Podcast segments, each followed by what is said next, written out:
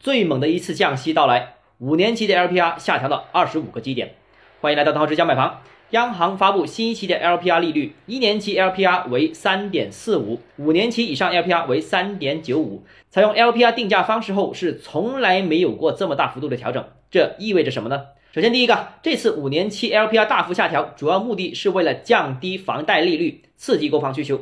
在这次调整之前呢，一年期的 LPR 利率为百分之三点四五，五年期以上的 LPR 为百分之四点二。那这次之前是为了抑制房地产市场过热而制定的不对称利率政策，但是随着房地产市场最近这两年持续下行，经济增长也有较大压力，所以提振房地产变得越来越紧迫。各地呢不断松绑之前比较严厉的楼市调控政策，现在呢央行也希望通过降低房贷利率，刺激楼市需求，降低贷款者的压力。那么除此之外呢，也有想缩小房贷利率和经营贷利率之间的差距，对解决违规使用经营贷置换贷款的行为呢，会有一个积极的影响。第二方面值得注意的是，此前 LPR 调整呢，都是通过小步快跑的这种方式，也就是说调整次数比较多，但是每次调整的幅度并不大。但这一次呢，五年期以上 LPR 呢，一次性就下调了零点二五个百分点，幅度是非常大的。这也在另一个侧面反映了中国房地产市场当前压力不小，小的政策、小的措施已经比较难提振当前低迷的楼市，